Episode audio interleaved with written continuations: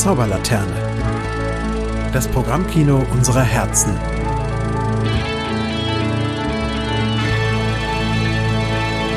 Einen wunderschönen guten Tag und herzlich willkommen zu einer neuen Folge der Zauberlaterne, dem Filmpodcast, in dem sich Woody Allen und Federico Fellini gute Nacht sagen heute bei diesem Film, Sebastian.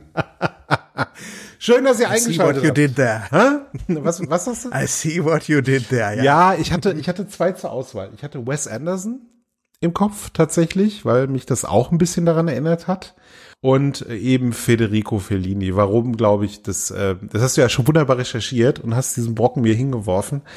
Ähm, und ja, und ja, das kann man wohl so sagen, dass dem so ist. Aber ich, ich, ich schließe mich aber Simons Freude an, dass ihr alle eingeschaltet habt. Ja. Das ist ja äh, der nackte Wahnsinn. Schön, schön, schön wieder mit dir zusammengeschaltet zu sein, Simon. Und Tatütata. Den ganzen Tag nicht. Den ganzen Tag nicht, ne? Und jetzt ist wieder Tatütata. Wir lassen es jetzt einfach mal drin. Wir Wir schneiden das das jetzt jetzt nicht raus. Wenn ihr euch fragt, warum, ist da, fehlt da plötzlich was, ja, in dem, in, in dem Videocast, den wir machen. Warum äh, kommt da dieser komische Effekt? Und dann sind wir da. Das ist in 80 Prozent der Fälle das Tatütata. Da draußen. Ja. Das ist das Tatütata. Machst du Machst nix. Aber Simon, was ich fragen wollte, bevor die hier losfuhren, Ja. ähm, hattest du schöne cineastische Erlebnisse äh, in der letzten Woche, abgesehen mal von unserem äh, heutigen Film? Das ist eine, genau, das sollten wir ja immer fragen jetzt, ne? Was, was wir so geguckt haben diese Woche. Ähm, ich habe einiges geguckt tatsächlich, aber ich sage jetzt immer das, was so als erstes mir in den Sinn kommt. Und da haben wir auch im Vorgespräch drüber gesprochen. Ich habe eine Dokumentation gesehen über Loriot zu seinem 100. Geburtstag. Das war jetzt, Sebastian, cineastisch nicht so jetzt to total das Überwerk, ne, sondern es war eine Abfeierei-Doku, aber es war einfach wieder schön, an Loriot zu denken und er fehlt. Er fehlt. Also so jemand wie Loriot fehlt. Den gibt es nicht aktuell und äh, ich vermisse ihn. Ich vermisse ihn. Das, das habe ich geguckt, das war sehr, sehr schön. Und äh, äh, ansonsten, äh, ansonsten, nee, nichts, was groß erwähnenswert wäre. Wie sieht's bei dir aus, Sebastian? Hast du irgendeine cineastische Besonderheit mitgebracht? Ja, ich habe, was heißt Besonderheit mitgebracht? Nee, das kann man jetzt, so weit würde ich jetzt vielleicht nicht gehen, aber äh, es ist gerade ähm, so, dass ich total gar nicht auf den Film eingestellt bin, den wir jetzt gerade gucken. aber mich gleich doch trotzdem von dir dann da wahrscheinlich abholen lasse, weil ich stecke wieder in so einem, mal in so einem viele Stunden dauernden Epos, was ich immer mal so, äh, ich gucke ja gerne solche Epen, die dann auch so in so mehrere Teile aufgeteilt sind. Und Simon, das habe ich auch vorhin mal wieder gemacht. Und deswegen habe ich überhaupt nicht gecheckt, dass du mir schon geschrieben hast, ob wir nicht um 14 Uhr vielleicht anfangen können. Ist alles Weil ich bin okay? dann wirklich, wenn, wenn, wenn ich sowas gucke, dann denke ich immer, nee, Film ist Film und WhatsApp ist WhatsApp. Und ich bin dann, dann lege ich alles weg. Und dann bin ich halt auch mal drei oder auch manchmal, wenn das ein besonders episches Epos ist, bin ich auch mal vier Stunden einfach raus und weg von dieser digitalen Welt. Und für dich tut's mir zwar leid, Simon, weil du dann keine Antwort von mir bekommst, aber dieses, die, diese digitale, ah, di- dieses Nicht-Digitale, das tut einfach so gut. Das sollte man viel, Natürlich. viel mehr machen. Natürlich. Und es ist überhaupt nicht schlimm, dass ich keine Antwort von dir bekommen habe. Ich bin heute echt tiefenentspannt. Es ist ein Sonntag, an dem wir das hier aufnehmen. Ja.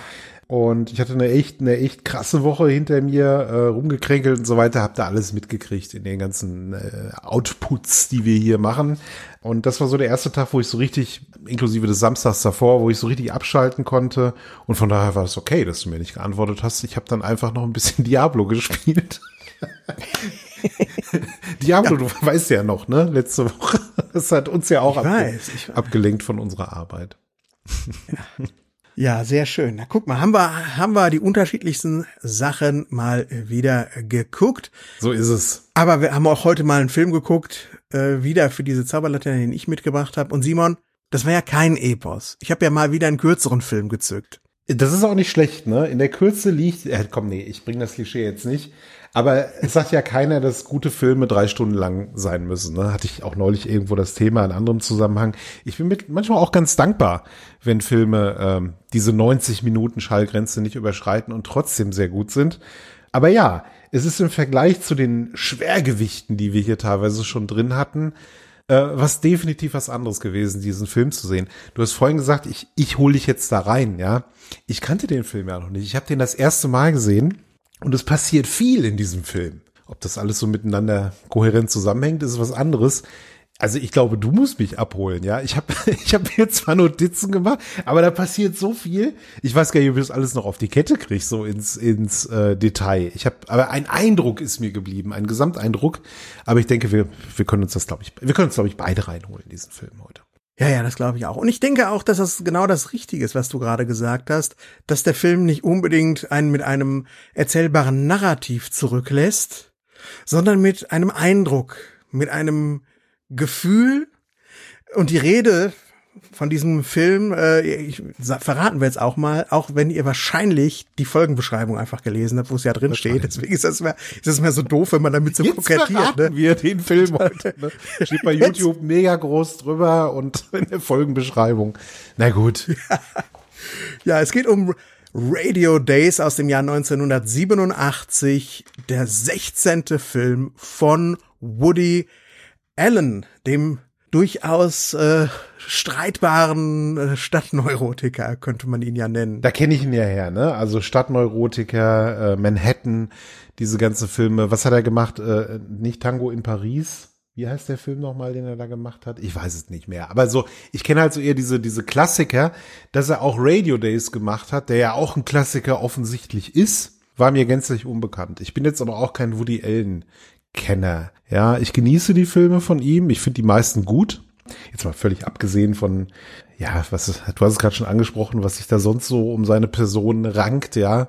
Aber die Filme waren alle prima, muss ich sagen. Haben mir immer, immer Spaß gemacht. Ich kann mich an keinen richtig schlechten Woody Allen-Film erinnern, jetzt so spontan. Vielleicht gibt's welche, aber ich kann mich an keinen erinnern. Ach, es gibt auch schon Filme, wo ich gedacht habe, ja, hätte ich jetzt nicht sehen müssen.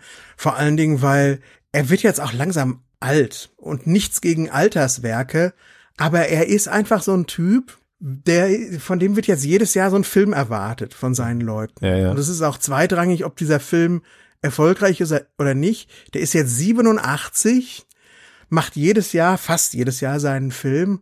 Und das ist irgendwie so wie, verzeiht mir den Vergleich, alle Woody Allen Freunde da draußen. Das ist auch ein bisschen so wie, jetzt kommt Jürgen von der Lippe mit seinem, mit seinem 47. Programm ins Kulturhaus, ja. Da denkst du auch, ja gut, ist, ist halt so, ne? Ja, macht er halt, ne? Spielt Aber halt irgendwann. Simon, sind wir halt auch mal, sind wir auch mal die Leute, die ihr Alterswerk machen, dann sind wir abgemeldet und dann denkst du, oh, Stimmt, die wieder. Wir, wir kommen ja auch ins Sebastian. Kulturhaus seit neuestem. Nicht mit der Zauberlaterne, sondern mit unserem anderen Podcast, Trick am Dienstag. Sind wir ja nächstes Jahr auf Tour. Trickamdienstag.de gibt's Infos, falls ihr noch Karten haben wollt. Aber gut, sorry, das musste ich jetzt ein Ja, Lochen. wunderbar. Dieses, diesen Elfmeter, Ja. den du mir da gegeben hast. Ja, Woody Allen 16. Film, Radio Days. Hat er eigentlich einen speziellen deutschen Titel? Radio Days, weißt du das? Der heißt Radio, Radio Days, Days, auch, auch auf Deutsch. Auch in Deutschland. Ist von 1987 und ja, 16. Film, ich habe es gerade gesagt. Und äh, 87 Jahre ist er mittlerweile alt, der Woody Allen. Und seit 1966 einen Film nach dem anderen wird da rausgehauen, ja. Aber man kann so sagen, dass er so drei Karrierehochs hatte. Das erste habe ich gerade schon erwähnt. Ja, Ende der 70er mit Annie Hall auf Deutsch, der Stadtneurotiker und mit Manhattan. Da war Woody Allen, glaube ich, so heiß wie nie, weil er war äh, kommerziell erfolgreich und er war auch, ja, so heiß wie nie, ne? Und er war aber auch äh, so, so, so Preismaterial, so Academy Awards und sowas winkten dann da. Äh, das kam nicht immer für ihn übereinander. Er war mal preisgekrönt, mal so richtig kommerziell erfolgreich war, war seltener, aber das war so einfach die magische Zeit für ihn. Aber über die reden wir nicht.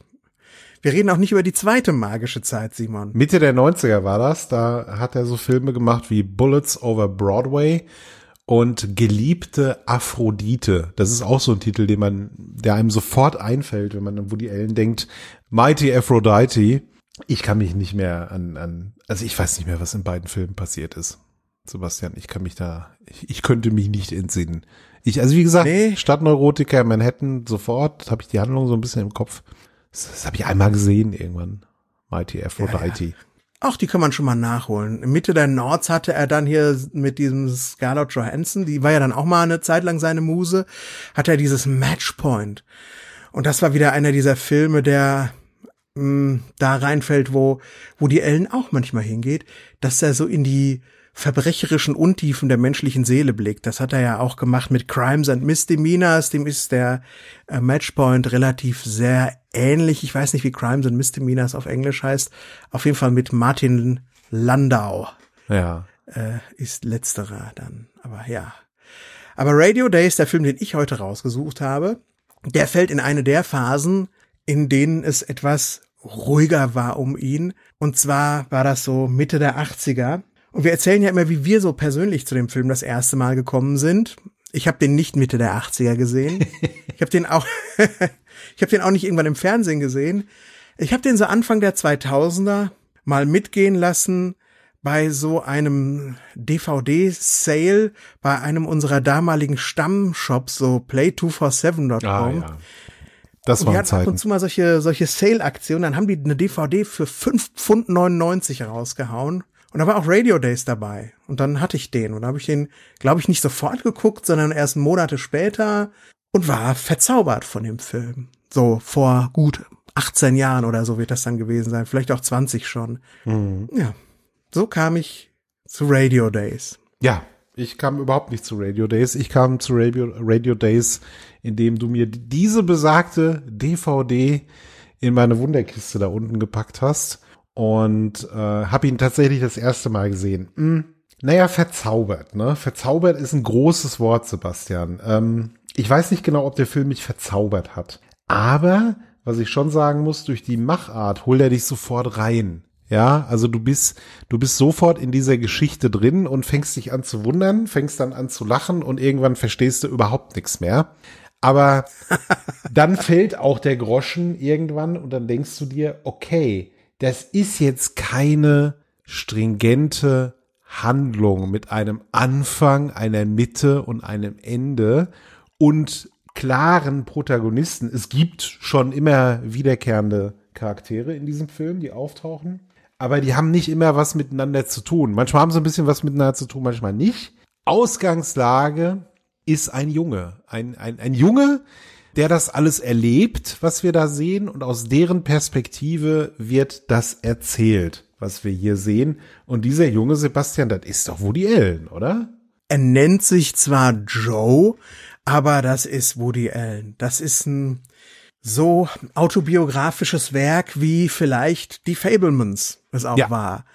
Wo es ja auch um Steven Spielberg, äh, sein Großwerden, seine Familie, seinem, seinen Medienkonsum, sein Umfeld und so ging. Aber da hieß er ja dann auch eben irgendwas Fableman. Wie hieß er mit Vornamen? Weißt du das noch? Äh, ja. äh, Fred.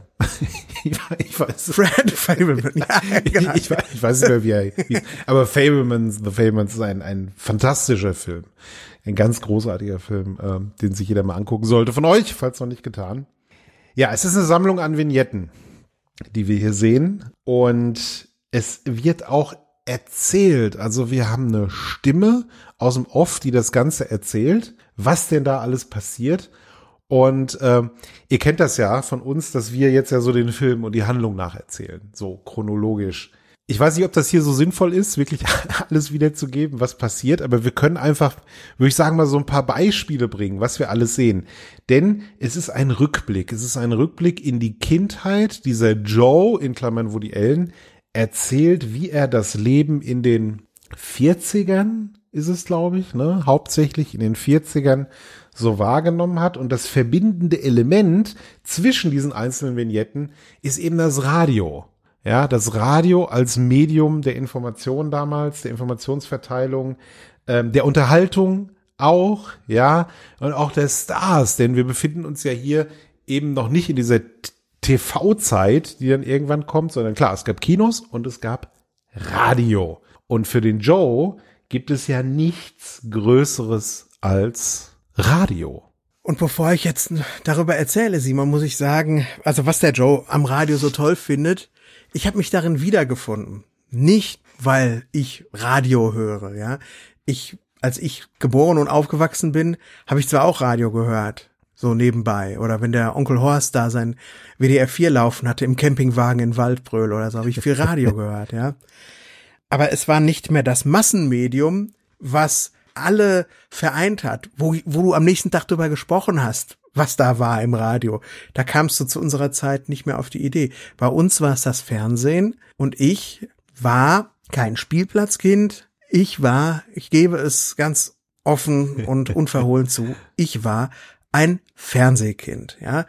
Genauso wie sich für äh, Woody Allens alter Ego Joe das Leben ums Radio dreht, weil er davon so fasziniert ist, drehte sich mein Leben ums, äh, ums, ums Fernsehen und changierte halt dazwischen, dass ich vom Fernseher gesessen habe oder zur Schule gegangen bin oder bei der Oma war oder sonst was mit meiner Familie gemacht hat.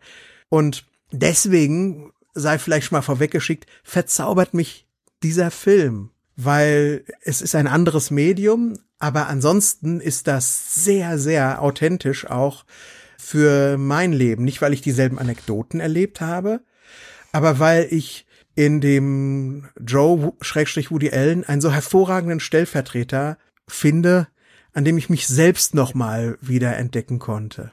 Es ist interessant, ne? Also wenn man vieles von dem, was wir jetzt auch in Podcasts so machen, ne, oder was du beispielsweise in der Rückspultaste machst, das hat ja seinen Ursprung in der in, in dem Medienkonsum, den man damals so hatte, auch in der Kindheit, ne? Also vor allen Dingen in der Kindheit diese Erinnerungen, die sind halt so wahnsinnig lebendig. Und ich war ja genauso wie du eher jemand, der es total fasziniert hat. Also viel gelesen auch, aber auch dann viel Fernsehen geguckt und Hörspiele war so dieses große Ding. Ich habe auch Radio gehört, ich habe auch bewusst Radio gehört. Ich kann mich an eine Phase erinnern, wo ich sogar auch so Radioleuten zugehört habe. Ja, ich kann mich an so ein Silvester erinnern, da war ich ein Kind und da habe ich dann diesen, irgend so eine Silvestershow auf so einem Mittelwelle-Sender habe ich dann gehört und da lief dann diese, dieses, dieses, dieses, dieses Apache-Gitarrenlied, das habe ich noch so, weißt du, im de, de, de, de, de, de, de, de. Ja, ja, ja. Und danach habe ich mich dann dahingestellt und habe selber Radio gemacht, weil ich hatte dieses Lied auf Platte, also Radio für mich, ich habe so getan, als wäre ich Radiosprecher und habe dann so einen Plattenspieler und jetzt, jetzt spielen wir hier Apache, ja, und dann kam dieses, kam dieses ja, diese Erinnerung ist so wahnsinnig lebendig und man verknüpft das so mit den Dingen, die man damals erlebt hat. Wie oft haben wir geredet von Colt Sievers? Ja, ein Colt für alle Fälle, The Fall Guy, wo wir dann so gesagt haben, okay, in der Schule hat dann der eine, die, die coolen Jungs haben Colt Sievers gespielt und wenn du so ein bisschen uncooler warst, so wie wir, ja, dann hast du Howie gespielt. Vieles hatte da seinen Ursprung in den Medien, die wir konsumiert haben. Und äh, da konnte ich auch zu connecten. Also da, da kann ich hundertprozentig bestätigen, was du sagst das war eine sehr wichtige Sache, was da so alles lief. Ne? Es hat seinem die Fantasie geformt, hat einen im Alltag wirklich begleitet und ist jetzt noch, gehört jetzt noch zu den lebendigsten Erinnerungen. Genauso wie vielleicht auch dein Großvater. Ja. Wie der dann daneben saß und auch irgendwas gemacht hat. Ne? Richtig. Ne? Genau, ja, ja. Ja, aber tauchen wir mal ein in die 40er Jahre und ich gucke hier so über diese, ach, da sind so viele tolle Vignetten. Ich habe so einige rausgeschrieben, ja. das kann man nicht ordnen. Nee. Die, das ist unmöglich nachzuerzählen. Aber vielleicht fange ich mal mit dem Cold Open ja, an. Bitte. Einfach, ja. Bitte. Aus, aus dem typischen Woody Allen Vorspann, die sind ja immer gleich. Dieselbe Schriftart, ein schwarzer Bildschirm, weiße Titel werden eingeblendet und dann dazu spielt Musik. Das einzig unterschiedliche sind die Schauspielernamen, die Musik und äh, der Titel äh, des Films.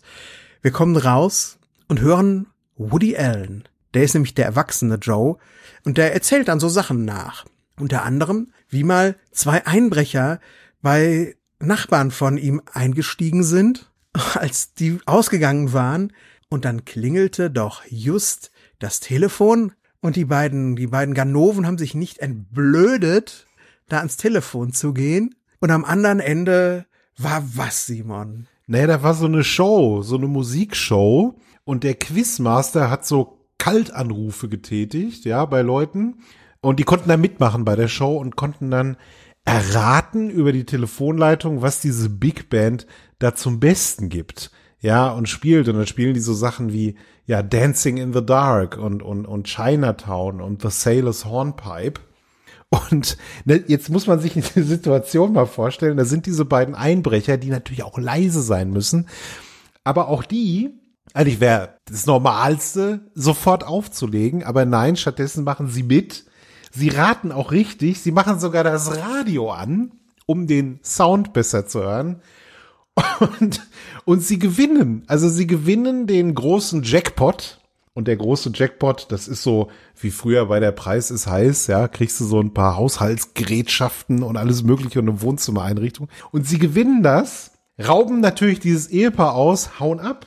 Und am nächsten Tag kommen halt die Bewohner dieses Hauses zurück, diese Nachbarn, diese besagten Nachbarn von Joe und stellen fest, okay, wir wurden ausgeraubt, aber da kommt dann jetzt diese Lieferung von dem Fernsehstudio, kommt an, ja, und dann kriegen sie Haushaltswaren im Wert von 5000 Dollar oder was auch immer das war. Und dann denkst du dir, aha, einer dieser Filme ist das also. Und da musste ich wirklich herzlich lachen. Und Sebastian, das kann ich auch gleich so sagen. Ich habe den Film an einem Abend geguckt.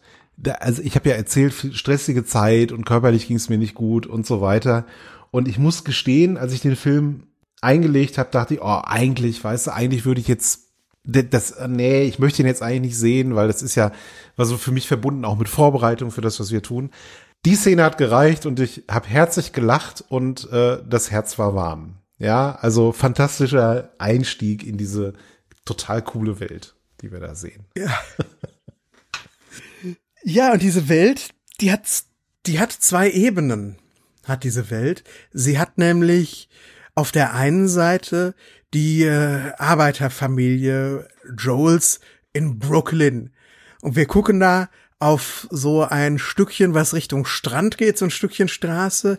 Da ist immer schlechtes Wetter, da ist immer Wind, Seegang bis hinten gegen. Ähm, da willst du eigentlich auch nur drin sitzen, im Warmen und dir Radio anhören.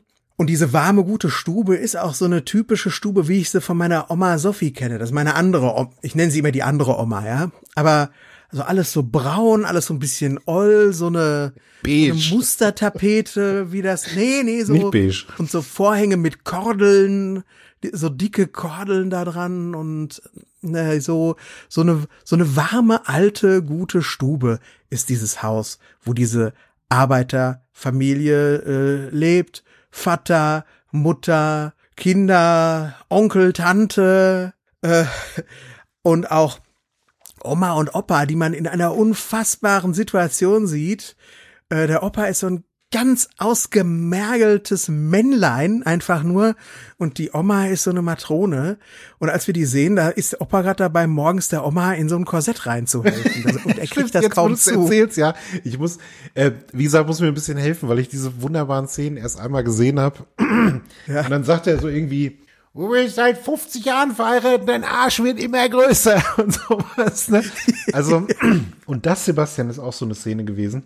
Ich habe ja früher, das weißt du sehr wohl, auch in einem Haus gewohnt, wo mehrere Generationen unter einem Dach waren. Ja. Auch die Großeltern, also Onkel und Tante jetzt nicht. Das ist noch mal ein bisschen extremer hier, aber die Großeltern waren da, meine Eltern natürlich, meine Schwester und ich. Und das hat mich auch sofort, also dieses familiäre, dieses Zusammenleben, dieser, dieser spezielle Umgang, den man dann auch einfach hat in dieser Familie, ne? Natürlich auch die Konflikte, die man hat und auch, aber, aber trotzdem ist es irgendwie schön, ja? Es ist irgendwie eine Gemeinschaft in diesem Haus und, und wie du auch sagst, wie dieses, die Wohnung so eingerichtet ist, das, auch, auch das äh, hat gleich so, so ein nostalgisches Gefühl in mir ausgelöst. Und Woody Allen sagt, also Verzeihung, Joe sagt einen Satz. Du hast vorhin erzählt, da ist immer so regnerisch. Ja, ist immer so regnerisch. Und dann sagt er, ja, und da war diese Gegend am schönsten. Ja, da war diese Gegend am schönsten, als es geregnet hat, als man in dieser Wohnung war. Ja. Und ähm, es kommt gar nicht da so sehr darauf an, was jetzt objektiv schön ist, sondern was halt subjektiv in dieser Rolle von Joe, was für den eben das Leben war, was für den schön war. Und das ist halt diese Atmosphäre, diese Heimeligkeit, die da entsteht. Und äh, ja, diese Familie, Sebastian. Ne? Also da müssen wir mal kurz drüber reden. Also Ja. wir haben erstmal Vater und Mutter. So. Ja, wir haben Vater, der hat einen geheimnisvollen Job. Da redet er nicht so drüber, was der macht. Das erfahren wir auch noch, aber das erfahren wir später. Und wir verraten es euch auch später. Und wir haben Mutter. Und Mutter ist, würde ich sagen, ein paar Jahre jünger als Vater. Und die streiten sich doch relativ. Also, aber so, so, so, so lieb. Aber da geht's immer hoch her irgendwie. Ja, Ja. die sind immer, immer zugange. Und ähm, die sind auch immer laut und es wird auch, der Junge wird auch oft so ange, angepumpt irgendwie, ja. Der ist, der ist, der liebt seine Eltern, sie lieben ihn, aber er ist auch manchmal einfach so der, der, der herhalten muss für irgendwas. Ja, jetzt, der soll nicht mehr Radio hören, ne? Du, so wie ich gesagt bekommen habe, du kriegst viereckige Augen vom Fernsehen, sagt die Mutter, hören doch nicht immer Radio, das verdirbt dich. Woraufhin Joe entgegnet, ja, aber Mutter, du hörst doch auch ständig Radio. Ja, aber unsere Leben sind schon ruiniert. Aus dir kann noch was werden. ja, das ist eine sensationelle Entgegnung, wie ich finde. Ja, stimmt. Darauf auch. Sie, sie züchtigen den Jungen auch, das muss man auch sagen. Der ja. kriegt immer so Klepse ab, also er wird nicht richtig vertrimmt oder so, es wird immer so Klapse ab und meistens ist es so dieses, Junge, jetzt mach doch mal was aus dir. Ja, und schau auf die, schau mal, was die anderen, wie gut sie. Später gibt's so eine sensationelle Szene, da sind sie irgendwie im Zoo ja. Und da treffen sie dieses Mathe-Genie. Ja, da ist so dieser Junge, der so als Mathe-Genie gilt, weil er in so einer Sendung irgendwie Aufgaben lösen kann. Und du siehst dann diese Familie mit diesem Jungen und die sind so ultra steif und weißt du, und total strange, diese Eltern mit diesem hyperintellektuellen Jungen. Und dann stehen. Der ist auch super unverschämt. Der super unhöflich. Überhaupt nichts Herzliches da so drin, ne? Ja. Und dann auch so, ja, guck dir den an, ne? Der, der kann wenigstens rechnen und so weiter. Und du, du siehst sie dann weggehen und du denkst, mit welcher Familie würde ich jetzt lieber weggehen? Ja, Mit diesem genau. total Stock im Arsch, steifen Mathe-Genie oder dieser herzlichen, emotionalen Familie. Es ist ein jüdisches jüdisches Leben, was wir hier sehen. Ne? Das ist so die, die jüdische Community in Brooklyn. Das sollte man vielleicht auch mal dazu sagen. Klar, autobiografisch, Woody Allen kam ja daher. Und ja, Sebastian Joe hat ja auch eine, hört man so aus dem Off, so eine kriminelle Karriere hat er gehabt. So eine kurzlebige kriminelle Karriere. Uh, er hört am liebsten im Radio den Masked Avenger. Und der Masked Avenger, das ist so einer wie das Phantom vielleicht, ja. Oh, so ein, so, so ein Held oder Dick Tracy vielleicht. Ah, Dick Tracy ist eventuell noch genauer oder so, ja, aber sowas hört er sich dann da immer an, da diese Räuberpistolchen und auch damals gab es schon Merchandising. Und zwar hatte der Masked Avenger einen Ring mit so einem Geheim, mit so einem Geheimfach drin. Da kannst du dann den Ring, wie so ein Siegelring, kannst du irgendwie aufschrauben, kannst du irgendeinen nicht besonders großen Schatz drin verstecken, ja. Und den will er unbedingt haben, weil das ist natürlich klar, er ist Fan und er will Merch haben von diesem Masked Avenger. Das ist wie der Detektivausweis in der Mickey Mouse oder sowas, ja. Also du willst es einfach haben, du willst Mitglied sein dieser Masked Avenger Story. Und ich habe gesagt, jüdische Community, das heißt also auch äh, Hebrew School, ja, am Sonntag. Und das ist auch so herrlich inszeniert, ja, wie sie in dieser Schule sitzen und dann hast du diesen echt klischeehaften Rabbi da sitzen, ja, der halt so dieses, auch mit diesem wunderbaren Akzent und mit diesem Jüdischen da drin, quasi da aus der Tora erzählt, ja, und was alles passiert ist, und die Kids sind halt einfach gelangweilt. Und dann kommt plötzlich rein dieses politische, da gibt's einen neuen Staat in Palästina und für den müssen wir Geld sammeln. Und ihr geht jetzt auf die Straße und sammelt Geld. Und dann gehen die Kids auf die Straße und sammeln Geld. Aber dieses Geld wandert nicht in die Kollekte, ja, für politische, für, für, für die Etablierung, sondern das wandert an die Radiomacher von dem Masked Avenger für diesen Ring. Und dann kriegt er diesen Ring, Joe, aber die Freude ist kurz, weil es fliegt sofort auf. Es instant, instantan ist. Man denkt erst, ah, dieser Ring, das ist so wie in diesem Film A Christmas Story die BB Gun, das ist so dieses Item, was sich so bis zum Ende des Films durchzieht, als der Schatz, den man bekommen muss. Nee, er bekommt den sofort, er stiehlt sofort, bekommt den sofort, fliegt sofort auf. Und dann steht er da mit Vater und Muttern beim Rabbi, gespielt von Kenneth Mars auch. Die Älteren kennen ihn noch aus Young Frankenstein und anderen Schoten. Und dann geht's auch, da, da wird er dann auch gezüchtigt. Das ist natürlich eine unangenehme Szene, wenn man das heute so sieht, dass ein ja. Joke daraus gemacht wird, dass der Junge da gehauen wird die ganze Zeit. Aber andererseits geht's hier um das Jahr 1944. Und da hat man noch gedacht, dass der da, gelegentliche Klaps auf dem Hinterkopf eine gute Sache ist, ne? Ja. Aber auch das wird ja, das hat ja eine Komik in dieser Szene, ne? Also das hat ja wirklich ja. eine Komik, dass äh, sowohl der Rabbi als auch die Mutti als auch der Fatih ihm immer mal wieder so eine verpassen, aber sich auch gegenseitig bremsen, ja? So, jetzt hast doch mal den Jungen, jetzt hau doch nicht mehr. Ich mach das. Ich züchtige ihn. Nein, ich züchtige ihn. Jetzt tun sie diesem Jungen nicht weh, ja, sagt der Rabbi, äh, der, der Rabbi.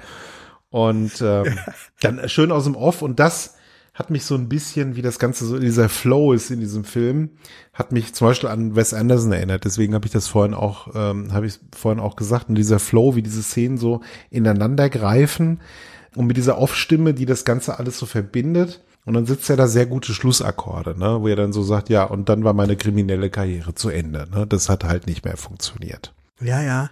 Das Wes Anderson ist ein super Vergleich. Ich glaube, auch der hat sich davon inspirieren lassen. ja. Sehr stark. Es gibt so eine Szene am Anfang des Films, da habe ich gedacht, die hat doch Wes Anderson gedreht. Da sehen wir Joel so ziemlich zum ersten Mal vor so einem Scheunentor stehen und sich vorstellen. Ja. Das ist so eine ganz geometrische Aufbau und er macht einmal so und guckt in die Kamera und hat so eine Art Fliegeruniform an und das ist so artifiziell äh, geometrisch ähm, erhöht irgendwie. Das ist sehr Andersonesk auch, in der Tat, ja. Man muss auch dazu sagen, dass die Stellen, wo der Junge dabei war und sich daran erinnert, natürlich auch seine Erinnerungen sind. In seiner Erinnerung ist das eben so abgelaufen, ja. Und ich glaube nicht, dass die, die Aussage des Films ist, dass das tatsächlich alles so eins zu eins passiert ist, sondern das ist die Erinnerung, ja. Und in der Erinnerung äh, werden ja so, so kleine Dinge oft auch dann überhöht, ja, ausgebaut. Und ähm, die übernehmen ja dann auch so ein bisschen diese Erinnerung, obwohl sie vielleicht total unwichtig waren in dem, was damals passiert ist. Und ich glaube, das sehen wir hier. Ja, das ist natürlich auch sehr rückspultastenhaft. Dass man darauf schaut, woran erinnern wir uns, wie funktioniert Erinnerung, war da alles richtig so? Und lass uns auch mal kritisch mit der Nostalgie umgehen. Und das passiert hier tatsächlich auch. Dadurch, dass wir es nicht so, ah, es gibt ja Filme, die hauen einen damit richtig über den Kopf und sagen einem, das ist ein unzuverlässiger Erzähler. Ja. So klar macht Radio Days das nicht, Nee, stimmt, ja. aber das erarbeitest du dir dann so da. Das kommt irgendwie aus dieser, aus diesem anekdotischen, aus diesem sprunghaften kommt das auch raus. Absolut. Aber wir haben Wes Anderson gesagt, wenn ihr den Film jetzt noch nicht gesehen haben solltet, es ist schon anders als ein Wes Anderson Film. Also dieses Artifizielle, was du erwähnt hast, ist bei Wes Anderson halt viel stärker ausgeprägt. Dieses Puppenhausartige, ne? Das ist hier nicht so. Also die Szenen, die man da sieht, die sind schon, ja, realistisch. Also es ist halt nicht irgendwie, wo du denkst, ach, das ist jetzt aber, ne, hyperrealistisch oder da hat er sich jetzt irgendwie was, was ausgedacht oder so. Das nicht. Aber trotzdem ist das, was passiert, sehr absurd und sehr lustig. Und vielleicht auch ein bisschen verkürzt. Onkel Abe, Sebastian. Onkel Abe, der hat eine, einen Fischfimmel, kann man das so sagen, Simon? Ein Fischfimmel. Der kommt immer irgendwie mit Fisch nach Hause und lä- lässt sich den Fisch machen. Manchmal sieht man ihn auch in so einen gegarten Fisch einfach nur reinbeißen und da merkst du schon, das ist, glaube ich, die So Erinnerung es. von Joe. Weil so sitzt niemand da und beißt in so einen Fisch rein, aber das Fische waren für den anscheinend ein riesen, riesen Ding, ja. Super lustiger Typ auch. Da kommt's auch noch mal zu so einem, der ist auch ein Hitzkopf, ja. Ja. Seine Frau, seine Frau hat auch so eine wunderschön bildhafte Szene, die ähm, lacht sich immer schlapp bei einem Bauchredner, der im Radio auftritt. Die, die, die, die sitzt da und lacht und lacht und lacht und ihn bringt das komplett auf die Palme, weil er sagt, das ist im Radio. Du weißt gar nicht, ob, ob der Bauchredner nicht seine Lippen bewegt. Das kannst du überhaupt nicht sehen und du lachst ihn. Das ist ja. vielleicht ein Betrüger. Und es bringt, es, über alle Maßen regt er sich darüber auf, über die Absurdität eines Bauchredners im Radio. Ich habe ihn gefühlt. Ich habe ihn gefühlt in dem Moment. Aber im Endeffekt ist es doch auch wurscht. Weißt du, dieser Typ bringt halt eben diese Frau zum Lachen, seine Frau zum Machen. Das reicht doch. Ne? Das ist doch genau das. Ja, der hat dann eine schöne Szene am Sabbat, ne, am Samstag. Da darfst du eigentlich nichts machen. Da musst du rumsitzen und darfst nicht arbeiten und du darfst auch nicht Lärm machen. Und drüben die Nachbarn, die Nachbarn von denen, diese Nachbarn, sind das die Nachbarn, bei denen eingebrochen wurde? Ich weiß es gar nicht, ob es dieselben sind. Nee, ich glaube die- nicht, ne, das sind die anderen. Das sind die kommunistischen Nachbarn. Die um es Kommunisten geht, ne? drüben, ne? Und die hören richtig laut Radio, ja. Für die ist das so ein richtig, sitzen alle draußen, machen ein Riesentheater und das bringt den, macht ihn wütend, den Abe. wahrscheinlich macht es ihn auch deswegen wütend, Sebastian, weil er selber nicht laut sein darf und selber nicht, äh, weißt du, einen um Putz hauen darf. Und dann mhm. steigert er sich so rein, dass er rübergeht. Ja, jetzt will er denen mal richtig die Meinung sagen. Und dann geht er rüber. und dann passiert etwas, wo man einfach nicht mit rechnet.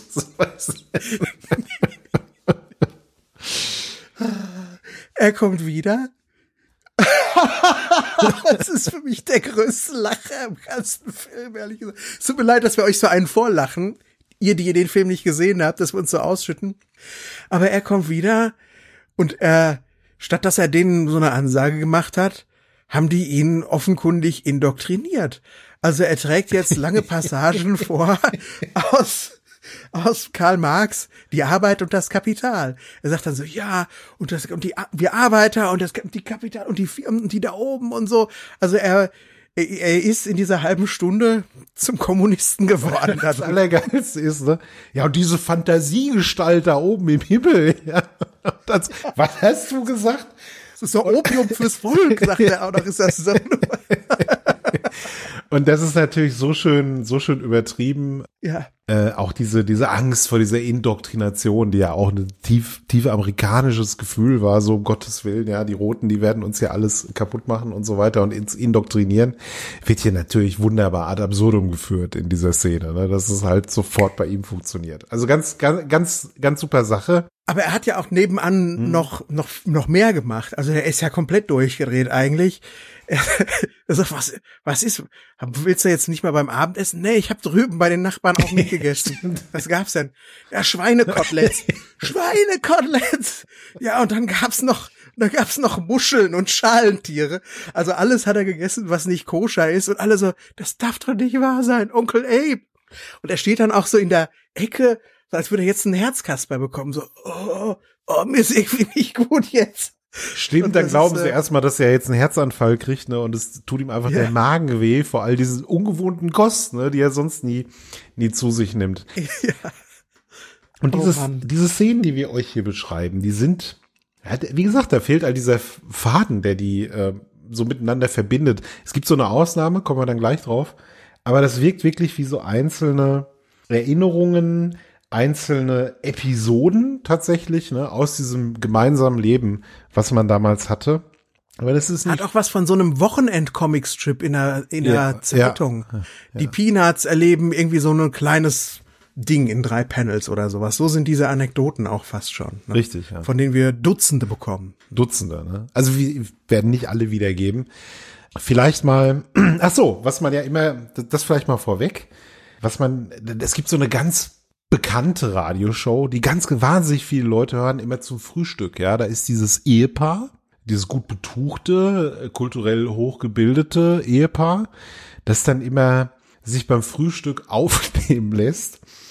Und die nehmen sich, lassen sich tatsächlich beim Frühstück aufnehmen. Wir sehen das dann auch, wie das dann so aufgenommen wird fürs Radio. Ja, die sind dann in so einem Penthouse sitzen die da äh, drumherum äh, die Studioaufbauten und dann frühstücken die beiden an so einem Tisch und erzählen, was gerade so ja in der kulturellen Szene da in New York so abgeht. Und da hören wahnsinnig viele Leute zu. Ne? Frühstück mit, wie heißt die Sendung? Bill und äh, Irene und Roger. Irene und Roger, genau. Irene dieses, und Roger. Dieses ganz, dieses ganz große Ding, ne? Also diese Show. Und ja, dieser Roger, Sebastian, der wird ja dann auch noch später eine Rolle spielen, denn Charakter, den wir noch nicht erwähnt haben, das ist ja ähm, die, die, äh, die Sally, die Sally White. Ja, die Sally White und der Roger und die Irene. Vielleicht ist jetzt der Punkt gekommen, wo wir euch sagen sollten, dass eben nicht die ganze Zeit nur die Familie gezeigt wird, sondern dass wir immer zwischen zwei Welten hin und her springen. Und zwar die Welt eben von Joe und Vater, Mutter, Oma, Opa und so weiter und die Welt der Radiostars. Und die vermischen sich auch nicht. Also die begegnen sich nicht und haben dann Abenteuer miteinander, sondern die sind auch einfach nur äh, da, um win weitere Vignetten zu erzählen. Nur in diesem Fall ist natürlich die Erzählung von Joan noch ein bisschen, ja, noch ein bisschen unzuverlässiger, weil da war er nicht dabei. Das hört er als Klatsch und Tratsch von Mutter oder Vater oder liest das irgendwo in einer Zeitung oder hört das auf dem, im Radio und stellt sich das dann vor. Und deswegen müssen wir diese, dieses Welt der Stars eigentlich noch mit ein bisschen mehr Skepsis betrachten, die Anekdoten, die da erzählt werden. Ganz genau, ja. Aber auch das spielt eine große Rolle in dem Film, diese Faszination. Mit den Promis gab es auch damals schon. Das waren halt die Stars im Radio. Und ja, diese Sally White wird gespielt von äh, Mia Farrow. Und die ist ja ein, ein, ein Woody Allen Alumni, kann man sagen. Ne? Hat ja sehr oft mit ihm zusammengearbeitet. War die nicht sogar ein Paar? Ich wollte gerade sagen, die haben auch sehr lange zusammen gelebt. Richtig, mhm. genau, ja, die waren sogar. Ja. Mittlerweile sind sie nicht mehr so gut aufeinander zu sprechen, aber. Ist, das ist doch diese, diese, diese klatschige Geschichte mit der Adoptivtochter irgendwie, oder? Ja. Ist das nicht so irgendwie, ja. dass Woody Allen seine eigene Adoptiv, Adoptiv, mit einer eigenen Adoptivtochter zusammengekommen ist, ne? Ganz seltsam finde ich das, ja. Also ich will ja nicht ja, urteilen, schon. Sebastian klingt für mich aber irgendwie wenig. Das macht man nicht. Wenig das nachvollziehbar, ne? Also. Ja. Um es mal vorsichtig zu formulieren. Um es mal vorsichtig genau, zu sagen. Ähm, ja. Ja, ja, aber Sally White ist eigentlich gar kein Star. Die ist eine Zigarettenverkäuferin in diesem Nachtclub am Times Square, wo die ganzen Stars immer hingehen und dann dort sich eine in die Tasche erzählen und rauschende Nächte voller Champagner feiern und so. Und unter anderem kommen da natürlich auch Irene und Roger hin von Breakfast with Irene und Roger. Und ziemlich schnell sehen wir auch, Simon, da ist ja ein Fisternölchen im Gange zwischen der Sally und dem Roger. Ja, so eine, so eine Affäre bahnt sich an. Denn Irene und Roger, die sind, glaube ich, nach außen hin sind sie dieses perfekte Ehepaar, ne? aber nach innen sieht's nicht ganz so gut aus. Sehen wir dann später auch noch mit Irene. Aber erstmal Roger, der dann mit der, mit der Sally White ja so eine, so eine Affäre beginnt. Und was macht man im Nachtclub, Sebastian, wenn man mal ganz schnell einen wegstecken will? Ja, man geht aufs Dach. Man geht aufs Dach des Nachtclubs und dann will man da loslegen, aber plötzlich geht die Tür zu und man kommt nicht mehr runter. so ein Pech Haben sie sich, haben sie sich ausgesperrt auf dem Dach, auf dem Dach so ein Pech auch. Ein Schlüsselset auch. Und das aufwendigste Set, was für den Film gebaut wurde. Wir äh, sind am Times Square und du siehst, es ist ein Set. Also es ist sehr, sehr artifiziell. Und da ist es dann vielleicht doch wieder Wes Anderson-haft. Und denn wir sehen nicht irgendwie Times Square oder so. Wir sehen ausgewählte Pepsi-Leuchtreklame oder Zigarettenleuchtreklame. Camel sehen wir auch. Und eben von hinten die große Reklame des Nachtclubs. Das ist so ein Zylinder, den anscheinend so ein Typ an seinem Arm immer rauf und runter hebt. Aber du siehst nur diesen überdimensionalen Leuchthut immer auf und abschwenken dann da. Und das finde ich, ach, das könnte ich stundenlang mir angucken, dieses Set, wo sie da oben auf dem Dach stehen. Ja, es ist so, also es ist alles so wahnsinnig atmosphärisch. Ja, mhm. sieht, sieht, da sieht's tatsächlich auch aus wie ein Set, aber das verzeihst du dem Ganzen, weil ich weiß auch nicht, Sebastian, wenn ich so an die, an die, habe ich ja nicht mit eigenen Augen gesehen, ne, die 40er in den USA, sondern ich habe ja eben diesen, diese Filmbrille da drauf. Und also siehst halt Filme aus den 40ern und die hatten alle Sets und dann denkst du dir ja, okay, das war so. Das, dieser Set-Look, das war dann so. Und deswegen fällt das gar nicht so negativ auf. Ja, das stimmt. Das stimmt. Lass uns doch noch mal ein paar von den Radiostars ausrufen. Ja, den Masked Avenger haben wir schon erwähnt, der dessen Ring ja in diese kurze kriminelle kriminelle Karriere des Joe mündet. Aber der Masked Avenger, den stellen sich ja alle, die ihn hören, als so einen strammen, muskelbepackten, großen Held vor. Und das ist auch noch so ein großer Lacher im äh, Film. Denn Simon, wer spielt den Masked Avenger? Ähm, das weiß ich nicht mehr. Wer war das? Klar. Wallace Shawn. So, okay, mach, mach mal von vorne. Ja, stimmt. Okay. Mach, mach, mach mal ab da. Denn Simon, wer spielt den Masked Avenger? Der äh, Grand Nagus Zack höchstpersönlich. Wallace Shawn ist es. Ja, wer Wallace Shawn nicht kennt, es ist halt ein ähm, kleiner, ein kleiner, etwas gedrungener Mann, ja, mit so einer Halbglatze. Und äh, nichts gegen die Optik. Ich finde, Wallace Shawn sieht super cool aus, aber Wallace ja. Shawn sieht nicht aus, wie man sich einen Masked Avenger vorstellt. Und wir, wir sehen dann ja auch, wie das Ganze aufgenommen wird. Ne? Also wie die dann in diesem Studio stehen, an diesen Mikros, schön mit Anzügen auch. Das hat man damals so gemacht. Und dann jeweils äh, dieses Stück einsprechen. Und äh, ja, aber das ist ja egal, weil im Radio hast du ja nur die Stimme gehört und es war vollkommen egal, wie diese Person aussieht. Ja, aber Simon, die Stimme von Wallace Shawn. Nix gegen die Stimme von Wallace Shawn, die ich auch sehr cool finde, aber er ruft dann halt so Sachen wie, ihr Halunken, haltet euch, ich halte euch, ich krieg euch. Ja, und dann denkst, das ist ja auch nicht so die Superheldenstimme eigentlich, so kommt Nee, er ja aus dem Radio. Aber das ist schon sehr lustig eigentlich, dass er ausgerechnet der Masked Avenger ist. Und so ein Typ wie, ähm, Dingens spielt ja auch mit Jeff Bridges, äh, der ist nur so im Hintergrund. Äh, Habe ich Jeff Bridges gesagt? Du meinst Ich meine auch Jeff Bridges. Jeff Bridges? Jeff Daniels nee, meine meinst ich du? Jeff, Jeff Daniels. Jeff Daniels so, ja. meinst du? Nee, Ja. Jeff Bridges ist mir nicht auch. Ich hätte jetzt das auch gekauft. Hättest du mir gesagt, Jeff Bridges spielt, läuft da im Hintergrund rum, hätte ich gesagt, weil äh, ich weiß noch, äh, ich habe dir, glaube ich, eine WhatsApp geschrieben, als ich den Film gesehen habe und hab dir geschrieben, war das gerade William H. Macy, den ich da im Hintergrund gesehen habe? Und dann so, ja, genau, das war er. Also man sieht halt ein paar bekannte Namen, da kommen wir später noch drauf. Einer dieser Radiostars ist ja auch dieser Bill Kern, ja, das ist so ein Typ, der Onkel Abe hört das wahnsinnig gerne. Der erzählt so Sportgeschichten. Geschichten aus dem Sport. Und Sebastian, er erzählt die Geschichte eines Baseballers, ja. Und dieser Baseballer, dem passieren einige Missgeschicke, um es mal vorsichtig zu formulieren.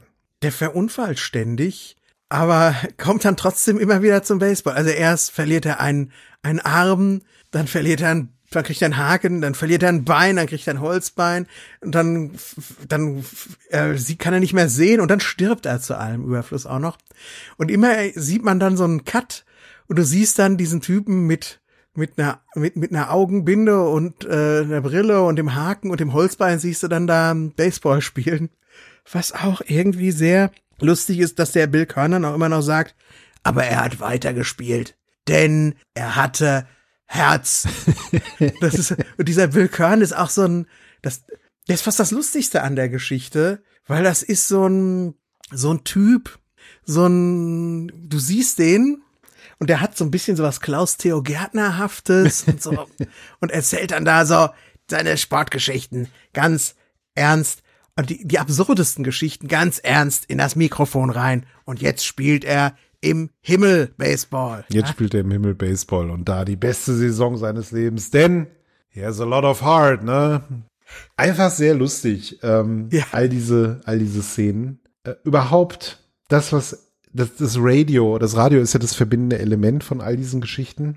Und äh, es gibt so eine wunderbare Szene, die auch in Richtung, ja, so War of the Worlds quasi geht, ne? Und zwar Tante Bea, die haben wir, glaube ich, noch gar nicht erwähnt. Die gehört ja auch zur Familie und ihr großer Traum ist es, glücklich, romantisch verheiratet zu sein. Und sie scheitert immer wieder. Sie ist immer mit den falschen Männern zusammen. Sie lässt sich mit Männern ein, die verheiratet sind, ja, und sich dann doch nicht für sie entscheiden. Es will einfach nicht klappen. Und äh, eine dieser Aff Affären, die sie da hat, beziehungsweise ähm, ja, Bekanntschaften, das ist mit so einem bisschen beleibten Typen, ne? Den lernt, lernt sie kennen in einem, in einem Restaurant und hinterher fährt er sie nach Hause und dann fährt man und fährt man in diesem Auto und dann geht irgendwann der Sprit aus von, von dem Auto und gleichzeitig hört man im Radio den Angriff der Marsianer, Sebastian. Zu allem Überfluss ist auch noch stockdunkel und nebelig bis hinten gegen. Und dann kriegt der Typ von dieser War of the Worlds, von diesem Marsangriff, der hat die Hosen voll. Der steigt aus und rennt weg. Einfach. Ich weiß nicht, wo er hinrennen will, aber das ist ihm vielleicht selbst noch nicht so ganz klar. Aber er hinterlässt dann auch die Tante B und die muss dann einfach mal nach Hause laufen in dem Nebel, weil der dicke Typ weg ist dann da. Ja. Aber sie hat ja auch weiterhin wenig Glück, ne? Ich, ich sag nur Lennart. Du hast ja einen Lachanfall bekommen bei Lennart. Das, das schriebst du mir ja auch noch mal. Boah, Sebastian. Dein, dein, dein dein, dein, ich wusste gar nicht, dass, dein Ver, dass deine Verlobte Lennart heißt. Oder wie war das? Oh ja, ja, ja, sie lernt ja Leonard kennen und Leonard ist halt homosexuell und äh, ja gut, der Gag ist jetzt natürlich ein bisschen, sagen wir mal, dated, aber die, die, wie sie das halt rüberbringen und wie dieser Typ, Typ da sagt, wo sie das, wo sie das dann mitkriegt, okay, der ist, der ist schwul, der will eigentlich nichts von mir. Ach so, äh, warum hast du mir das äh, vorher nicht gesagt? Ja, wie hätte ich das sagen können? Und es ist einfach komisch. Es ist halt richtig, richtig komisch, diese, diese Szene. Also, wie gesagt, selbst wenn der Gag, wenn man den vielleicht heute so nicht mehr machen würde, ich musste da herzlich drüber lachen. War sehr lustig. Ja. Es bricht sich aber auch der Zweite Weltkrieg natürlich Bahn in unterschiedlichen Geschehnissen. Unter anderem ist äh, ein Fernrohr im Spiel. Die Jungs aus der Nachbarschaft haben Fernrohr, gucken nach Flugzeugen, nach Nazi-Flugzeugen, ob die da irgendwie ankommen oder, oder auch US-Militärflugzeuge. Sehen keins. Dafür sehen sie so eine dralle Nachbarin, die sich gerade auszieht, die dann später auch noch ihre, ihre Lehrerin wird zu allem Überfluss. Aber als Joe ganz alleine ist und ihm keiner glaubt, da sieht er tatsächlich in den Fluten vor Brooklyn ein Nazi-U-Boot. Und das ist auch so ein toller Moment, weil man weiß nicht, ist es die kindliche Fantasie, die mit ihm durchgegangen ist, oder ist es wirklich eine sehr, sehr bedrohliche ja. Erinnerung, die uns Joe jetzt hier mitgibt. Wahrscheinlich, Sebastian, ersteres, aber es wird schön offen gelassen. Ne? Ja. Wir sehen auch wie das Radio, das ist ja auch ein Überbringer von News, von Nachrichten, auch dann ein verbindendes Element hat, wenn es mal nicht lustig ist. Ja, wir sehen so eine, wir, so, wir kriegen so eine tragische Geschichte mit, wie ein Mädchen in so einen Brunnen plumpst, ne? Und man möchte das Mädchen dann retten und alle hängen vor den Radiogeräten und hören live zu, wie sich diese Situation entwickelt. Und das Ganze hat dann kein gutes Ende. Also das Mädchen wird gefunden und es ist aber gestorben. Es hat nicht überlebt. Und dann siehst du auch, wie diese kollektive Trauer sich dann so breit macht, ne, von den Leuten, die da am Radio waren, die halt für dieses Mädchen gebetet und gekämpft haben. Und ich kann mich da, weißt du, woran ich mich da gut erinnern kann? Äh, es gab ja mal vor einigen Jahren dieses Unglück. Ich weiß gar nicht mehr, wo das war. Längere? Äh, ich weiß es nicht mehr, dieses, dieses Grubenunglück ja. wo Menschen ähm, viele, viele Tage waren sie gefangen. Und dann hat man ein, ein Loch gebohrt, ja, ein, ein, ein, ein Loch mit so einem Bohrer, hat da so einen Aufzug reingesetzt und hat die dann quasi hervorgeholt unter Tage. Und das ist eine Riesengeschichte gewesen. Es hat wochenlang gedauert und niemand wusste, schaffen die das jetzt und schaffen die das nicht. Und ich saß da morgens um fünf Uhr, ich habe mir einen Wecker gestellt, weil ich wusste, jetzt werden sie dieses Ding aktivieren und habe da gesessen und habe halt mitgefiebert. Natürlich nicht vom Radio. Bei mir war es halt der Livestream, das Internet und so, ne? Aber damals, klar, hast du das übers Radio dann mitgekriegt. Ja, diese verbindenden, diese, diese kommunalen Erfahrungen, die Medien auch machen, dieses Fireplace-mäßige, was uns tatsächlich, um einmal kurz kulturpessimistisch zu, zu werden, immer mehr abhanden kommt auch. Also ich, ja, ja, ja, vielleicht. Ne? Also das sind so diese Einzelmomente, diese großen Erlebnisse, die man hat, an die man sich, die man sich erinnert. Das, darum geht's also ja. jeder sitzt an seinem eigenen Lagerfeuer mittlerweile, ja. anstatt dass sie alle gemeinsam zum großen Osterfeuer gehen. Das wäre so meine äh, Analogie Bild, vielleicht. Ja. Gibt's glaube ich immer noch diese Momente, ja. wo wir einfach gefesselt sind. Zuletzt hatte ich das glaube ich bei diesem Sturm aufs Kapitol. Du erinnerst dich. Also wo wir, wo halt mehrere Leute vom Fernseher saßen oder also vor diesen ganzen Streams, die da gibt und denken, was, was zum Teufel geht denn jetzt da ab? Was, was passiert da, ne?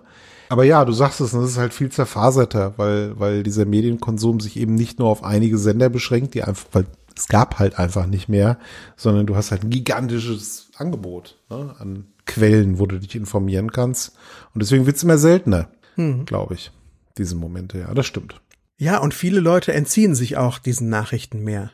Da ertappe ich mich auch dabei. Ja. Zum Beispiel beim Sturm aufs Kapitol, da ähm, war ich dann eben nicht vom Radio oder vom Stream, sondern habe mir gesagt, nee, jetzt noch so eine Nachricht, ich, nee, komm, ich mache jetzt äh, irgendwas anderes.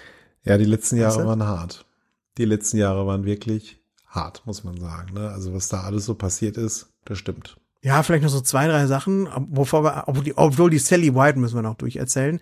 Aber lass uns doch mal ganz kurz darüber sprechen, dass auch mal das Radio von Onkel Abe zu Bruch geht. Und Joe darf das dann zum Reparieren bringen und bekommt Taxigeld, um das dann auch das Schwere, die sind ja riesig, die Radios. Wir sprechen nicht von so einem kleinen, so einem kleinen Nachttischding, sondern es waren damals Riesendinger.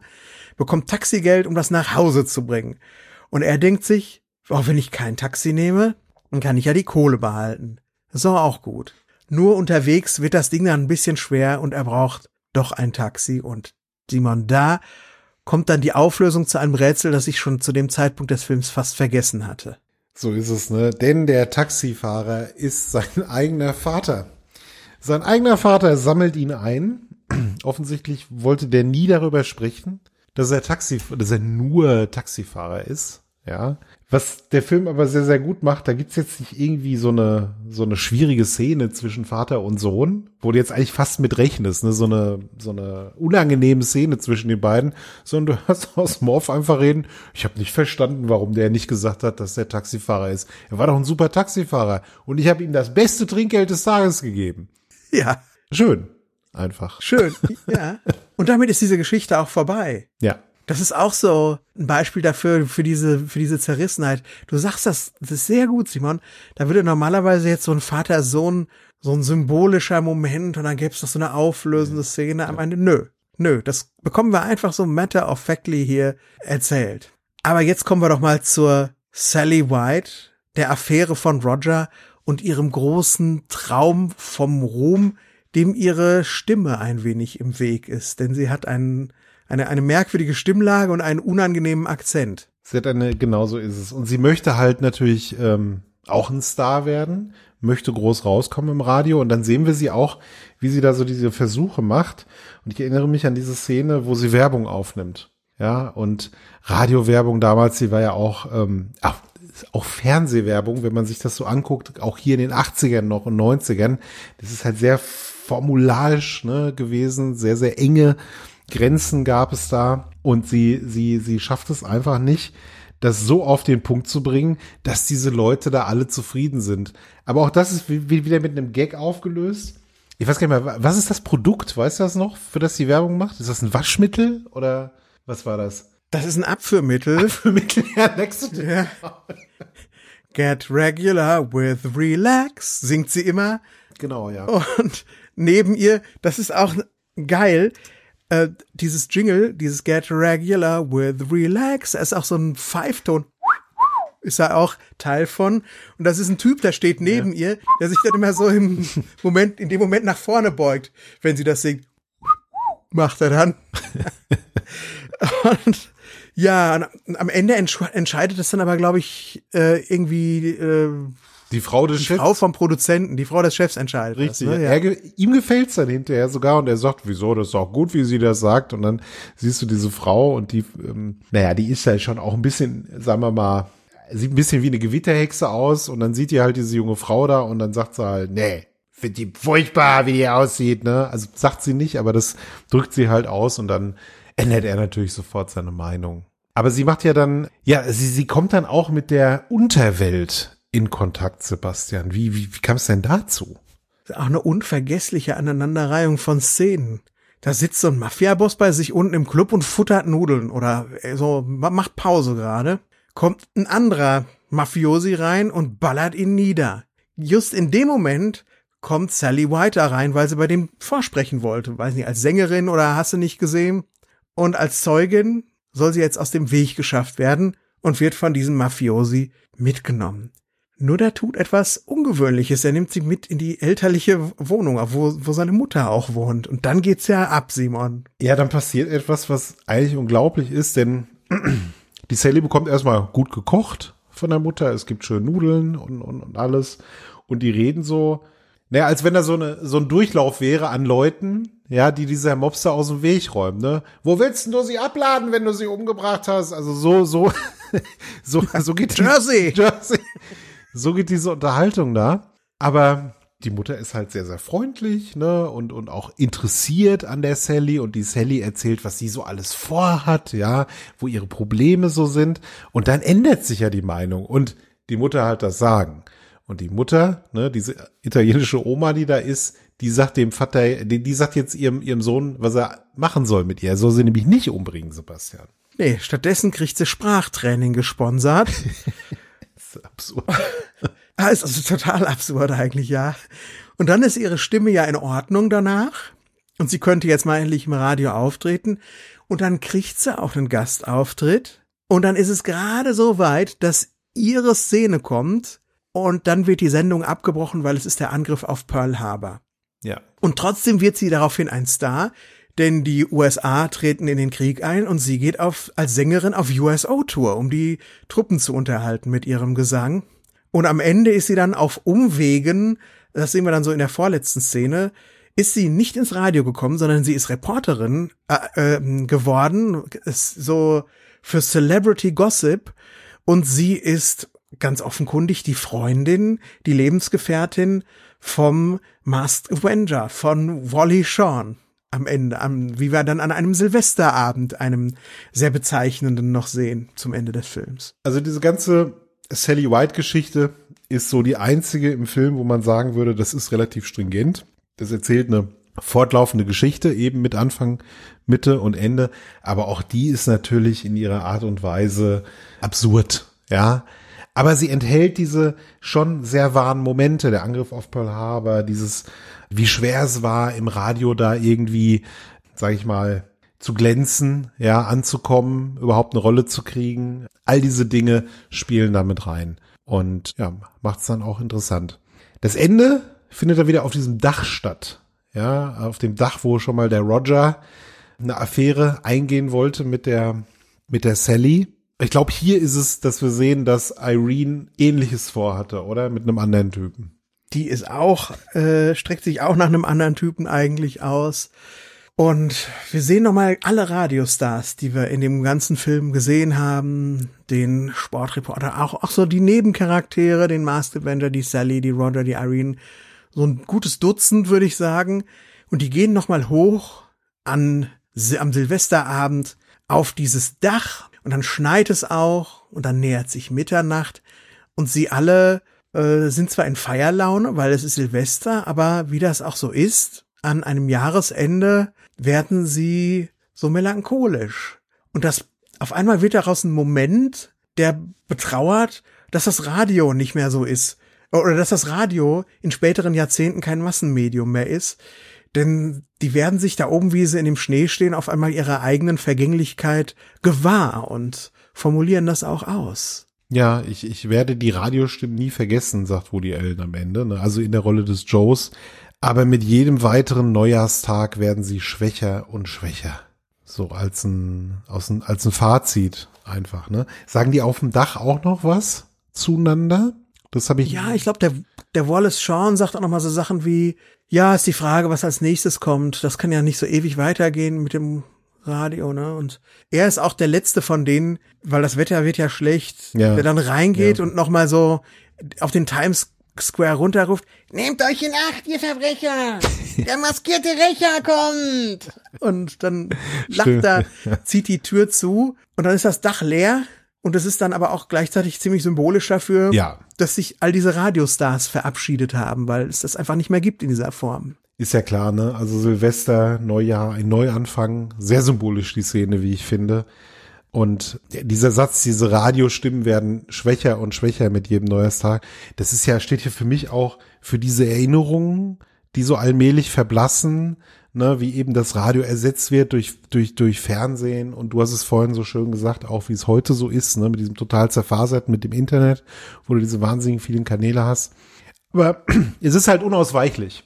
Das sagt der mhm. Film auch. Das ist jetzt kein fortschrittsfeindlicher Film, der irgendwie sagt, na gut, danach ging es irgendwie nicht weiter, sondern es ist halt ein, ist ein gewisses Bedauern da, aber auch eine Akzeptanz, finde ich. Ja, also es ist, es ist jetzt kein, früher war alles besser, sondern eher, das definiert mich, so habe ich das damals erlebt. Das macht mich aus, was ich erlebt habe und das sind meine Erinnerungen und, und meine Erfahrungen, die mich halt zu dem gemacht hat, haben, was ich bin. Also, oder siehst du das anders? Denkst du, dass der Film irgendwie sagt, früher war alles besser? Nee, ich denke nicht, dass er das sagt. Ich denke, dass er eine ganz klare Wahrheit erzählt, dass die unbeschwerten Kinderjahre, wenn man von Dingen fasziniert war und als die Familie noch mehr oder minder vollständig um einen war, das ist so diese warme Zeit. Und das sind für uns die 80er, das sind für Woody Allen die 40er, das sind für alle möglichen Leute was anderes. Und natürlich ist das im Zeitablauf immer früher als jetzt. Ja, sonst würde die Zeit ja rückwärts verlaufen. Aber das ist dieser Gemeinplatz unserer warmen Erinnerungen. Ja. Nicht für alle Leute, weil viele Leute hatten auch leider eine schlimme Kindheit, aber für alle Leute, die eine gute Kindheit hatten, ist das der Gemeinplatz der warmen Erinnerungen. Und was er für mich am Ende sagt, ist, die Erinnerungen, die verblassen vielleicht wie so ein Polaroid, was immer undeutlicher wird, aber gleichzeitig geht der Verklärungsfaktor hoch. ja, und meine Geschichten ja. werden vielleicht auch unzuverlässiger und ein bisschen ausgeschmückter. Das ist aber, das wird aber nicht gewertet. Das wird einfach so als Faktum hingenommen. So funktioniert Zeit, die vergeht. So funktionieren Erinnerungen. Und das Schöne an dem Ende ist auch, dass er nicht sagt, obwohl er es sagt, aber er sagt es nicht ausdrücklich, von meinen Leuten aus der Familie leben auch einige jetzt nicht mehr. Und die sind natürlich auch unwiederbringlich ja. weg und Teil der Erinnerung. Aber darauf zu gucken, ist vielleicht ein bisschen zu schmerzhaft. Und deswegen hält auch da wieder das Radio als dieses zentrale Faszinosum als Medium, hält auch dafür dann her für ihn eben, damit er nicht sagen muss, ja, Tante, Tante äh, Onkel Abe ist schon lange unter der Erde und so, ja. Ja, würde ich, würde ich unterschreiben, was du sagst, ne? Wie, wie ich anfangs schon meinte, so, oder empfinde dieses, das Radio ist eben das verbindende Element, weil das eben das große Ding war in seiner Kindheit. Und ich glaube, du kannst den Film auf einen Schieberegler packen irgendwie. Und jeder kann sich den selber einstellen, diesen Schieberegler. Und du kannst auch jemand, der, weiß ich nicht, in den 2000ern groß wurde oder in den 10er Jahren, 2010er Jahren, ja, äh, schon groß wird oder auch groß wurde. Wir haben ja schon, scheiße, wir haben ja schon 2024 fast, ne? Ja, ja. Die haben halt ihre eigenen medialen Erfahrungen und, und Erinnerungen. Und deswegen glaube ich eben auch nicht, dass der Film so eine totale Verklärung. Radio war am besten. So, ne? Also der ist, der ist eigentlich also, so zeitlich spezifisch, wie er ist, so zeitlos ist dieser Film. Du kannst den, ja. du kannst den übertragen auf andere Zeitalter, andere Medien, andere Geschichten, andere Erfahrungen, andere Erinnerungen. Und äh, das finde ich, ist, macht, macht diesen Film echt, zeichnet den echt aus. Das ist echt cool. Denn das ist auch ein Film, den ich immer im Hinterkopf habe, wenn ich an die Rückspultaste denke. Und ich bin so dankbar, dass so viele Leute mir auf die Schliche gekommen sind auch. Weil ich bekomme öfters bei der Rückspultaste die Rückmeldung, ihr erzählt so ganz spezielle Geschichten aus eurer Kindheit und aus Lüdenscheid, da war ich noch nie. Und euch kenne ich doch gar nicht und eure Lehrer kenne ich nicht und die Schule kenne ich auch nicht. Aber ihr erzählt das so lebendig, dass ich mich hinterher zurücklehnte und meine eigenen Erinnerungen das ist, kam zurück. Und ich ja. habe mir dann selbst eine Stunde oder sowas darüber mal Gedanken gemacht. Ja, das ist der Zaubertrick, den ich ja. mit der Rückspultaste versuche, der nicht immer gelingt, aber manchmal gelingt er dann von unserem spezifischen, für die Hörerinnen und Hörer da draußen etwas individuell, äh, äh, da wieder was äh, anders. Aus meinem spezifischen in diese Welt was rauszuschicken, was da vielleicht zu was Universellerem wird. Und dann fällt es wieder in so ein einzelnes Gehör rein und wird da wieder zu was Individuellem, weil die eigenen Sachen hervorgeholt werden. Ja. Ja, und aus, aus diesem Verengung in die Weite wieder zurück in die Verengung rein, das ist eigentlich, und, ja, das ist die Taste. Und, und das funktioniert ja, weil wie oft bekommen wir Zuschriften auch von Leuten, nicht nur bei der Taste, auch bei, bei, bei TAT, wenn wir irgendwie alte Stories auspacken, die dann, oder auch über Filme sprechen hier, über bestimmte Filme. Ja, es ist genauso, genauso. Und ich hatte, ich kannte die Leute, die waren halt so und so und ich kann, kann da komplett andocken bei euch, auch wenn ich die Individuen, über die ihr da spricht, nicht kenne. Ne? Aber ich glaube, viele hatten auch ihre eigenen Herr, Herrn Skudelnis beispielsweise oder oder auch andere oh, ja. Charaktere, die wir oh, da ja. definieren. Und auch die, auch auch unsere Erinnerung auf diese Dinge, die damals passiert sind, die ist natürlich auch total eingefärbt und verblasst, ne, wie so ein Polaroid-Foto und und äh, an, wir, Kleinigkeiten werden von uns aufgebauscht manchmal, weil weil die damals so so gewirkt haben auf uns, die aber nur total selten vorkamen. Aber wenn wir das dann so erzählen, dann ist das jedes Mal so. Weißt du? Natürlich. Und jetzt stell dir mal vor, wir könnten in eine Zeitmaschine gehen und in eine, die besagte Englischstunde zurückkehren. Und dann sitzen wir da und dann haben wir auch noch einen Unsichtbarkeitsmantel oh. und können dann dazu gucken, ja. Cringe. Dann stellen wir das fest. cringe, ja. wenn ich mich da sehen würde. so cringe, ja. Aber Simon, was würde mit dir passieren, wenn du dann mitbekommst, dass Herr Skudelny gesagt hat, ich werde mir das notieren. Und eben nicht unser Sie müssen sich bewusst sein, dass ich mir das notiere. Denn selbst das, Simon, ist ja eigentlich auch schon so eine überspitzte Erinnerung, wo ich gar nicht weiß, wie viel eigenes Dichten, wie viel, wie viel, wie viel da drin ist und wie die Situation wirklich war. Aber die Essenz ist ja richtig. Die Essenz, die Essenz ist, ist wahr. Die Essenz ist richtig. So sieht's aus, ja. Interessant. Blicken wir aber doch mal hinter die Kulissen, Simon. Wir haben schon gesagt, autobiografisch, sehr autobiografisch, eine Liebeserklärung ans Radio der 40er Jahre, an seine Familie, aber auch ein Feiern der Erinnerungen an sich. Und jetzt kannst du mal mit deiner Weisheit vom Anfang kommen, wer da äh, wem gute Nacht sagt in unserer Begrüßung. Ja, das Ganze wurde stark inspiriert äh, von einem von Woody Allens Lieblingsfilm, nämlich ähm, Amarcord von Federico Fellini. Also über diesen Film jetzt mehr zu erzählen, das ist sehr, sehr schwierig. Da müssten wir jetzt einen eigenen Podcast aufmachen. Aber auch das ist natürlich durch Fellinis Kindheit, durch sein Aufwachsen, durch diese Charaktere, die er da um sich hatte, das politische Klima, das auch im Land herrschte, geprägt. Und auch das ist ein sehr, nicht ganz so crazy wie das hier ist, aber auch ein sehr episodenhafter Film. Ja, also man sieht so einzelne Episoden aus dem Leben dieser Familie. Ich finde Amarcord, also ich will ja jetzt keinen Vergleich aufmachen zwischen Amarcord und Radio Days, äh, welcher Film jetzt besser ist, die sind einfach anders, ja, die haben andere Fallhöhen auch, vielleicht kann man sagen, aber ja, ich finde, der Vergleich passt. Ja, und das ist sicher, ganz sicherlich ein Film, der nochmal in der Zauberlaterne sein wird. Das, ja, bin mal gespannt, wer ihn zuerst zügt von uns beiden. Irgendeiner von uns beiden, das ist einer von unseren beiden. Leib- und Magenfilmen und, ja, ja, das, der, der, der wird irgendwann mal kommen. Ja, also, wir haben ja ein Period Piece. Sollte man auch noch sagen, klar, haben wir schon gesagt, 40er Jahre, viele Kulissen, viele Kostüme, detailreich, äh, und sein Woody Allens bis dato aufwendigster Film. Und das sieht man. Da stimmt jedes Set-Detail, jedes Kostüm, es stimmt einfach. Ja. Und es sind viele Sets, die man sieht, ne? Aber ich finde, das Großartigste ja. ist diese Wohnung, wo die alle hm. leben. Mhm. Also ich finde die total glaubhaft ähm, von der Einrichtung her, wie die da interagieren, wo alles steht. Es gibt so eine richtig geile Szene, wo du diese zwei Schlafzimmer siehst.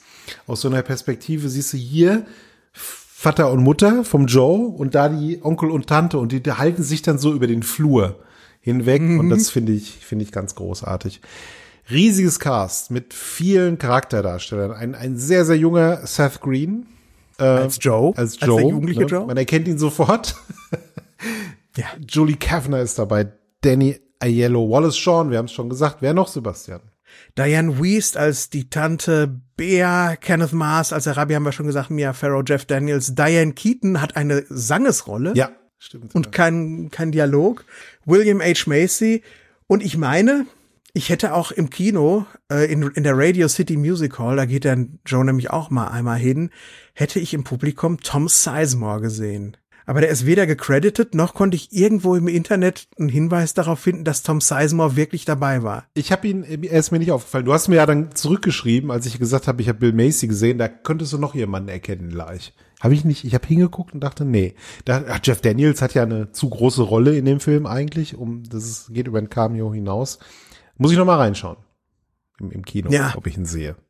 Mir tut's auch deswegen so ein bisschen leid wegen der großartigen Ausstattung und der Detailreichtum, dass ich dir meine 18 Jahre alte Schrammel-DVD geschickt habe, weil ich habe den natürlich jetzt mittlerweile in HD gesehen und das tut dem Film mit diesen ganzen Kulissen natürlich noch mal gut. Ne? Das glaube ich, aber ich finde auch die DVD-Version konnte sich äh, konnte man sich sehr gut anschauen und äh, bei so einem älteren Film finde ich das gar nicht so schlecht, wenn die Qualität ein bisschen unter dem ist, was man rausholen kann. Ich finde, das trägt der Atmosphäre auch bei.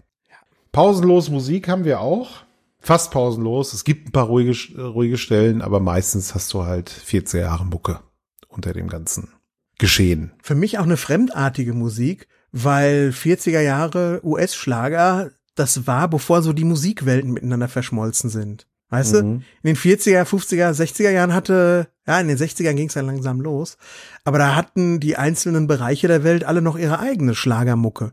Stimmt, Und, ja. ja Deswegen habe ich da so Sachen gehört. Manches kennt man natürlich, äh, so ähm, hier South American Way zum Beispiel oder äh, You Came to Me from Out of Nowhere spielt auch. Naja, aber die, die Musik ist auch nochmal so ein heimlicher Star. Das ist wie so ein Best-of-Album, was im Hintergrund dudelt. Finde ich auch. Passt auch super, trägt dazu bei, dass das Ganze irgendwie dich abholt auch, dich in diese Zeit zurückholt. Ja, Sebastian, was hat denn die Kritik gesagt zu dem Film? Ja, gucken wir, ach, gucken wir erstmal auf den finanziellen Erfolg. 16 Millionen Dollar, das ist teuer, teuer, popeuer für Woody Allen, ne? Und es hat nur 14 Millionen eingenommen. Aber bei Woody Allen war es ja dann schon immer so, dass es fast egal war, weil der hat so seine namenlosen New Yorker Gönnerinnen und Gönner, die ihm einfach das Geld zustecken, damit er Filme macht, weil die dem seine Filme sehen wollen. Und deswegen ist das gar nicht so schlimm, wenn ein Film so ein bisschen floppt. Hauptsache ist, dass die glücklich sind und dass MGM oder in dem Fall war es Orion sogar noch, das Filmstudio sagen können, ja, wir, wir haben auch eine Künstlerecke, wir halten den Woody Allen am Scheißen, ne? Ja, ja, das ist, kann man sich auch auf die Fahne schreiben. Ne? Es geht nicht immer nur um Natürlich. die Kohle, meistens ja, aber nicht immer. Äh, der Film findet sich regelmäßig auf Bestenlisten ne, verschiedenster äh, Kritiker oder wahrscheinlich auch Filmemacher, könnte ich mir vorstellen, die den sehr mögen. Äh, hauen wir mal ein paar Zitate raus. Vincent Camby von der New York Times fasst das Ganze so zusammen, Radio Days ist so frei von Form, wie er großzügig für die Seele ist. Das ist schon fast zu auf den Punkt, lieber Vincent, möchte ich sagen. Roger Ebert ist ein bisschen wortreicher, mein Lieblingskritiker. Ich kann mich besser daran erinnern, was mit dem Lone Ranger im Jahr 1949 passierte, als ich mich daran erinnern kann, was mir selbst passierte. Seine ja, Abenteuer ja. sind tief in meine Fantasie eingedrungen, mehr als meine eigenen Kindheitserlebnisse, und während ich diese Worte schreibe, sind meine Erinnerungen an das Radiohören fast körperlich intensiv. Fernsehen war später nie dasselbe. Fernsehsendungen fanden im Fernseher statt, Radiosendungen in meinem Kopf. Das ist eine der Wahrheiten, die Woody Allen in Radio Days beschwört. Der Film ist so ehrgeizig, dass er sich jeder Beschreibung entzieht. Er ist ein Kaleidoskop aus Dutzenden von Charakteren, Schauplätzen und Szenen, unerschöpflich ein Vergnügen nach dem anderen. Naja, Ebert sagt hier schon, Radio ist irgendwie besser, ne, als Fernsehen. Sagt er hier schon. Und er sagt auch, dass Woody Allen das sagt. Weil man muss sich ja viel mehr vorstellen und so. Ja, Roger Ebert, ne? weißt du, ich glaube, ehrlicher wäre es, weil mit Roger Ebert ging ja auch manchmal die, die, die, die fehlende Unterscheidung zwischen eigener Meinung und genereller Meinung durch. Ich glaube, es wäre ehrlicher zu sagen, ähm, für mich mhm. war Fernsehen nicht dasselbe wie Radio, weil Radio mich einfach in der, im richtigen Alter erwischt hat. Zuspitzung das ist, ein, doch immer das. Ist ein Stilmittel und von daher völlig in Ordnung. Stanley Kubrick sah den Film bei Erscheinen direkt zweimal nacheinander. Ich vergöttere diesen Film, er ist wie ein Heimvideo. Oho. Stanley. Stanley Stanley. Hohes Lob vom, von jemandem, den viele als einen der besten Regisseure aller Zeiten handeln. Ja, es ist wie ein Heimvideo. Ich, und ich hätte nicht damit gerechnet, dass der Stanley, der immer als so ein kalter, distanzierter äh, so stilisiert wird, dass der zu diesem Film den Zugang findet. Was natürlich großer Quatsch ist, so als würde man immer nur die Sachen gucken, die so sind wie man selbst. Ne? Ich, ich, ich freue mich ja immer darüber, wenn man mal Fotos sieht von dieser VHS-Sammlung, die Ingmar Bergmann auf Farö hatte. Da standen VHS-Kassetten von Terminator 2 neben Bill und Ted's verrückte Reise durch die Zeit. Ja. Das hat sich Old Ingmar auch angeguckt. ne? Von daher alles gut. Es ist tatsächlich ja fast, also es ist ein sehr menschlicher Film, den wir hier sehen. Ne? Der ist ja, der hat total viel Menschlichkeit in sich. Und bei Kubrick ist es halt oft so, dass diese Menschlichkeit ja da rausgesaugt wird wie ja. von so einem Staubsauger. Ja, aber warum hat, ne? Und dann zu denken, ja, der ist privat auch immer so, der geht zum Lachen im Keller und der ist immer nur am Grübeln. Das ist halt sowas von naiv und albern, das ist unfassbar, ne? Der ja. Spiegel hat eine eher negative Kritik veröffentlicht, ähm, wobei es geht. Also richtig negativ hieß sie nicht, aber schon ein bisschen nicht ganz so lobend. Der Film lebt, der verzaubert, er bereitet eine wunderbare Fülle von Miniaturen aus, doch er hat keinen wirklich großen Moment, keinen Stich ins Herz und seine Erinnerungsseligkeit macht ihn idyllisch. Wenigstens die Vergangenheit soll schöner war, sein, als sie je war. Und sie wird es in diesem Film, obwohl sich Woody Allen viel Mühe gegeben hat, damit niemals die Sonne scheint. ich bin halb neidisch auf diesen Satz und halb finde ich ja. auch wieder ein bisschen, ach komm, Alter, jetzt zieht doch mal bitte den, den, den Stock aus dem Hintern, Freunde. Ja, ja, ja. Das ist äh, Dennis Scheck und äh, Christian würden diese Prosa des Spiegels wieder als süffig bezeichnen, aber inhaltlich finde ich das so ein bisschen nun ja. ja.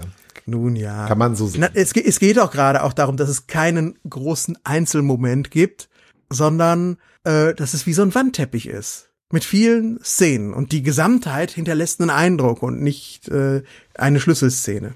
Naja. Naja, Sebastian, dann lass doch mal hören, was wir von dem Film halten. Ne? Also wir haben das jetzt alles sehr launig besprochen, haben viel gelacht bei der Nacherzählung einiger Szenen. Das ist ja eigentlich immer ein ganz gutes Zeichen.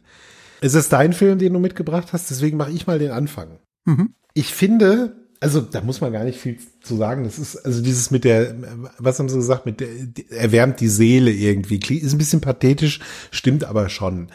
Also das ist so einer dieser Filme, ich weiß nicht, dieser Sonntag-Nachmittagsfilme, draußen regnet's, ach, die nächste Woche wird wieder anstrengend und so und ich möchte jetzt einfach ein bisschen entfliehen noch. Ne? Ich möchte mich irgendwie in diese Welt hineinversetzen und äh, dieses Vignettenartige, die, diese Verbindungen, wie er das alles so erzählt, die, die, auch die fremde Zeit, die 40er, ne, wo man sich halt nicht auskennt und wo alles noch ein bisschen anders lief, das holt einen natürlich total ab holt einen total rein. Ich muss an einigen Stellen wirklich laut lachen, richtig laut lachen.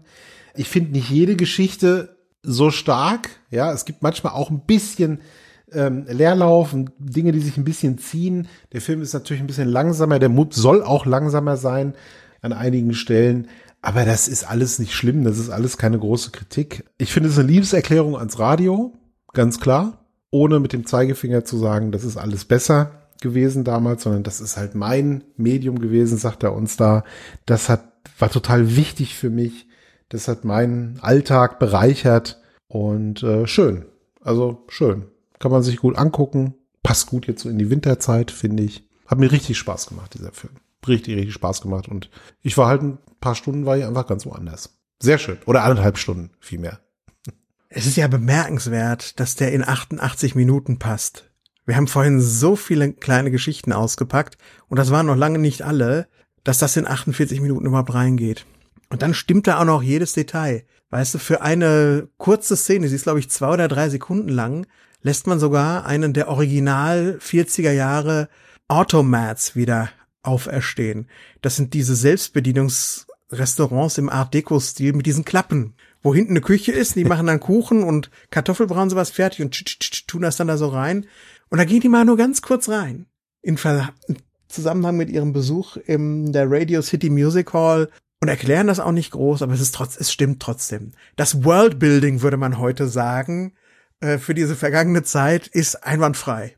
Aber wir sehen ja nicht die eigentliche Vergangenheit. Das haben wir auch schon gesagt. Wir sehen die Erinnerung und wir halten uns für 88 Minuten in den Erinnerungen von Joe auf. Und das macht es so, das macht das auch so zart irgendwie. So, dass man es schwer festhalten kann, zerbrechlich und so unwiederbringbar. Und auch diese Wohnung, die du gesagt hast, die evoziert das Wohnzimmer meiner, meiner, meiner Oma insofern, also jetzt meine ich meine, nicht meine Oma Sophie, sondern die Oma, bei der ich fast immer war.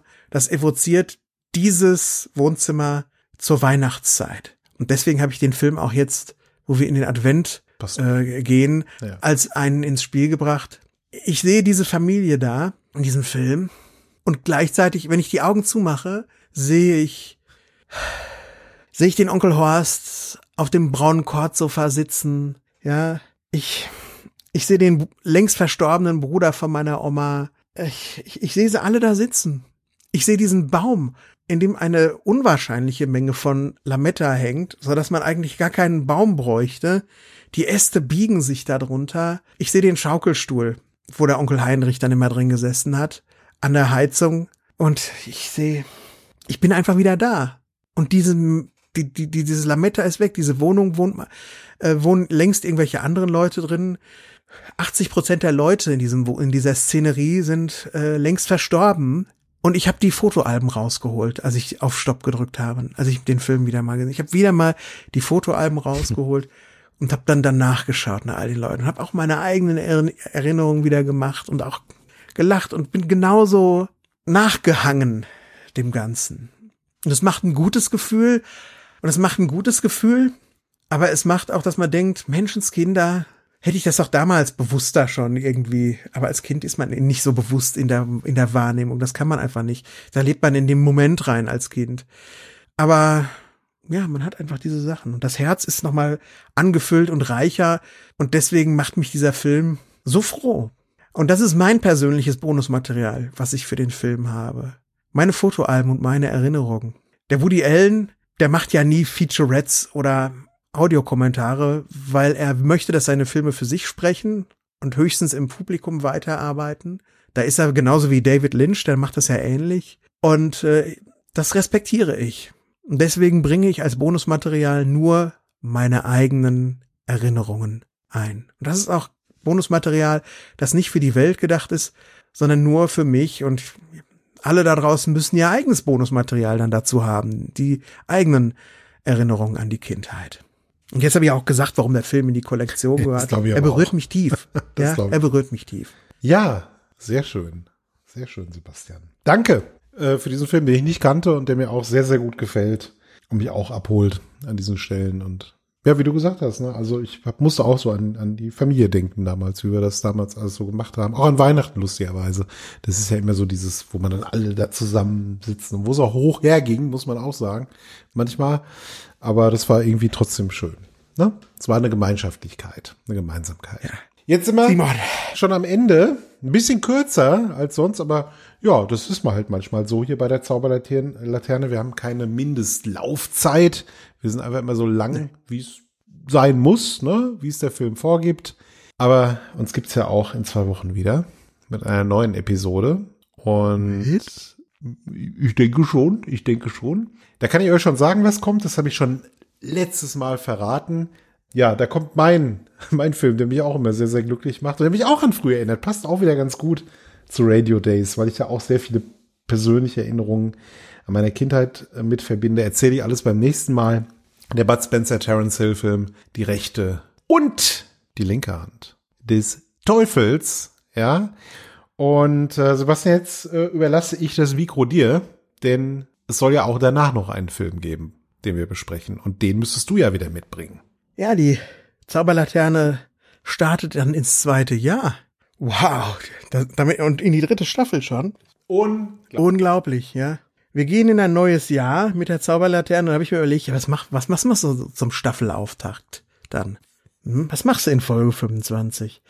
Und da habe ich ein Jahr zurückgedacht an den Januar und habe gedacht, ach guck mal, da haben wir so einen Science-Fiction-Klassiker ausgegraben, so einen Science-Fiction-Kindheitsklassiker, das schwarze Loch, The Black Hole haben wir ausgegraben. Da habe ich gedacht, das ist eine gute Idee. Ich nehme einen meiner liebsten Science-Fiction-Filme oh. für den Januar. Und deswegen habe ich mir jetzt hier drei Stück hingelegt und muss mich jetzt gleich entscheiden. Oder ich frage dich, Simon. Ich habe hier einen Film liegen aus den 50ern, einen aus den 60ern und einen aus den 70ern. Hast du da eine Präferenz? Ach, das ist, das ist in jedem Jahrzehnt gibt's großartige Filme. Mhm. Aber ich glaube, ich habe Lust auf die 70er, Sebastian glaube die 70er. So, so. Weiß auch gar nicht, warum so richtig, aber jetzt so 70er hätte ich jetzt so gesagt. Wenn ich mir heute Abend Film gucken würde, würde ich sagen 70er. Dann kannst du den vielleicht sogar heute Abend gucken, denn das ist die Nummer 13, die unter deinem Schreibtisch steht, die du gerade bestimmt hast, Simon. Box 1 oder Box 2? Ich glaube Box 1. Ich schau mal. Aber es ist auch, wie gesagt, nur eine 13 vorhanden. Das wäre sonst. Äh, Hier ist eine aber damit du nicht so lange suchen musst. Hier ist der Simon sucht die 13 und er fleddert alles auseinander. sehr gut. Sehr, sehr gut. Nein. Hat sich, Simon hat Rollerball aus dem Jahr 1975 rausgesucht. Wir gucken Rollerball im Januar als Auftakt. Herrlich. Ja. Den kennst du, oder? Den kenne ich natürlich. Also, wer sich Science-Fiction-Fan äh, schimpft und Rollerball nicht kennt, ja, nee, Quatsch, das ist so elitär wieder jetzt. Äh, aber ich kenne ihn, ja. Ich kenne ihn und ich mag ihn und ich freue mich darauf. Ich habe ihn aber auch schon lange nicht mehr gesehen. Ist lang her, dass ich ihn das letzte Mal gesehen habe. Ja, freue mich. Na, guck mal, dann wird's ja mal wieder Zeit. Also, das, der Auftakt fürs Jahr 2024. Dann demnächst Rollerball. Äh, aber Simon, gucken wir noch mal in die nähere Zukunft. Äh, was ist denn nächsten Dienstag bei Track am Dienstag los? Nächste Woche bei Track am Dienstag sind wir wieder auf der Raumstation, ja, bei unserem Star Trek Podcast auf Deep Space Nine. Und da haben wir die Folge Heart of Stone für euch. Herz aus Stein. Auch da geht's richtig zur Sache, Freunde. So zwischen menschlich hätte ich jetzt fast gesagt, aber eigentlich ist es ja zwischen Formwandler Bajoranisch. So. Oder auch nicht. Keine Ahnung. Ganz mysteriös. Ja, sehen wir, sehen wir, sehen wir uns Und dann hat auch eine wichtige Ferengi-Komponente wieder mal Richtig. nächste Woche. Also schaltet, schaltet gerne ein, freut uns sehr. Äh, was uns auch freut, ist, dass viele von euch da draußen sich nach unseren Sendungen dazu hingezogen fühlen, uns zu unterstützen finanziell. Das könnt ihr auf zauberlaterne.de slash unterstützen tun. Das sichert den Fortbestand dieses Podcasts, das sichert unseren Lebensunterhalt, das sichert, dass wir das möglichst lange weitermachen können und das sichert vor allen Dingen auch, je großzügiger ihr seid, dass auch Leute einfach in Genuss dieses Podcasts kommen können, der deswegen existiert, die sich das vielleicht nicht leisten können, mal zwei oder drei Euro dazulassen. Ja, äh, das ist auch uns gerade jetzt, wenn wir in den Advent reingehen, so um die Weihnachtszeit, ist das auch wichtig, weil es gibt Leute, die sind einfach scheiße alleine, die wissen nicht so richtig, wohin damit, freuen sich aber vielleicht darauf, dass wir mal anderthalb bis zwei Stunden Zerstreuung in Form eines neuen Podcasts, einer neuen Zauberlaterne und was auch immer tun. Und auch indirekt könnt ihr, wenn ihr unseren Podcast unterstützt, diesen Leuten einfach lange, langfristig schöne Erlebnisse sichern. Ja. Sehr gut. Sonst muss ich mir was anderes suchen, was ich arbeite. Da haben die vielleicht nicht so viel von. Früher habe ich Werbung für Fahrradscheinwerfer gemacht. Das hat die Leute nicht so sehr erfreut und die dann da so alleine saßen. Aber naja, gut.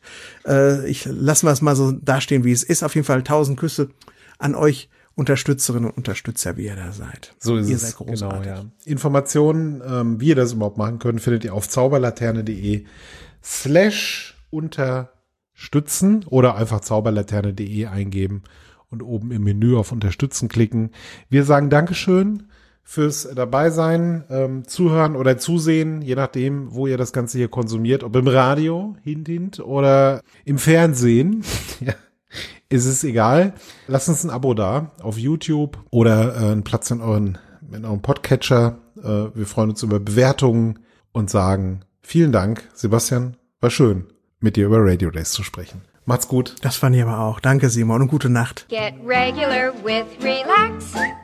Start every day the relax way. Your system will feel so great. You'll want to relax on the top of the Empire State. Get regular with relax. Eine Galaktisch Ostort 2023 Produktion.